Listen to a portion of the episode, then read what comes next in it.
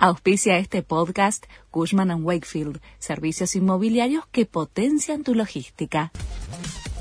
La Nación presenta los títulos del jueves 13 de octubre de 2022.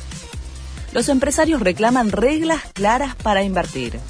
En el coloquio de IDEA que se desarrolla en Mar del Plata, empresarios de todo el país analizan la realidad de la Argentina y plantean perspectivas para el futuro. El titular del coloquio, Daniel Herrero, enfatizó la necesidad de reglas claras para generar inversiones y potenciar el crecimiento.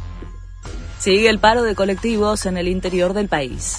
Se cumple el segundo día sin el servicio de transporte público.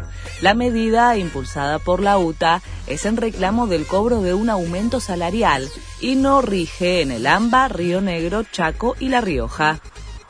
Los colegios porteños que fueron tomados terminarán las clases después. En las escuelas ocupadas se sumarán días y se extenderá el calendario escolar en función de cuánto haya durado la toma. La medida, dispuesta por el Ministerio de Educación porteño, será obligatoria para todos los alumnos. Continúan los ataques de Rusia sobre territorios ucranianos. El gobernador de Kiev informó que las fuerzas rusas atacaron una de las comunidades con drones kamikaze que explotan al impactar con el objetivo. El presidente de Turquía dijo que su objetivo es lograr un alto el fuego en Ucrania cuanto antes para detener el derramamiento de sangre. River le ganó a Platense y no se rinde en la pelea por el título. Fue 2 a 1 en el Monumental por la fecha 25 de la liga.